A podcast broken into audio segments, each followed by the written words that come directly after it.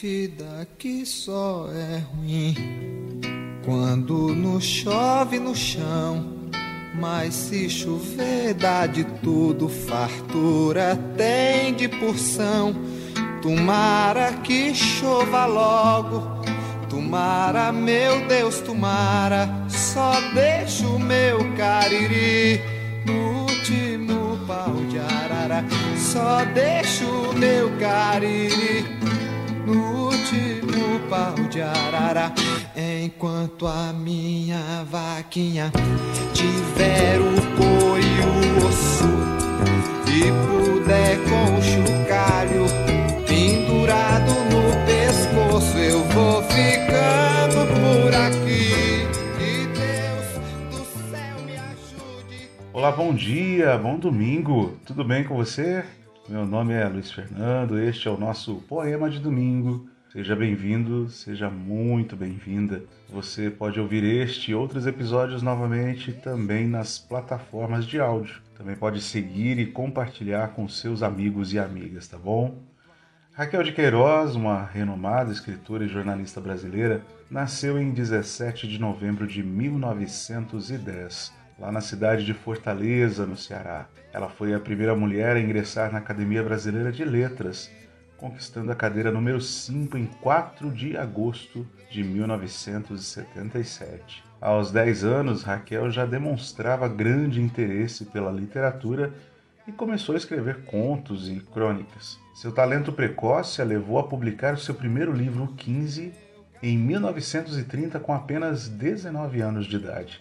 Essa obra, que aborda as consequências da seca no Nordeste brasileiro, tornou-se um marco na literatura regionalista do país. Ao longo de sua carreira, Raquel de Queiroz escreveu romances, contos, peças de teatro e crônicas, abordando temas como a vida do sertão nordestino, as questões sociais e políticas do Brasil e a condição da mulher na sociedade. Além de O 15, destacam-se suas obras As Três Marias e Memorial de Maria Moura, que também receberam grande reconhecimento e premiações.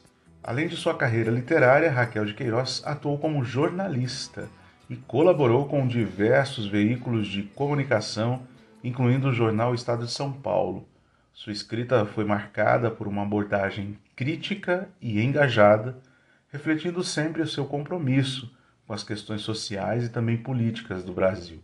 Em 1964, Raquel de Queiroz recebeu o prêmio Machado de Assis a mais alta honraria concedida pela Academia Brasileira de Letras em reconhecimento à sua contribuição para a literatura brasileira. Além disso, ela também foi agraciada com o Prêmio Camões em 93, um dos mais prestigiados escritores literários em língua portuguesa. Raquel de Queiroz faleceu em 4 de novembro de 2003, aos 92 anos, deixando um importante legado na literatura brasileira e sendo lembrada como uma das grandes escritoras do país, cujas obras continuam a inspirar leitores e estudiosos até os dias atuais. Então, com vocês hoje, um poema de Raquel de Queiroz, Telha de Vidro.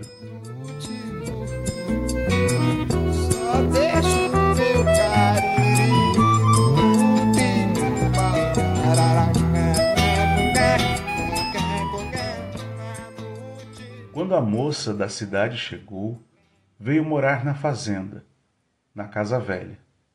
Tão velha. Quem fez aquela casa foi o bisavô.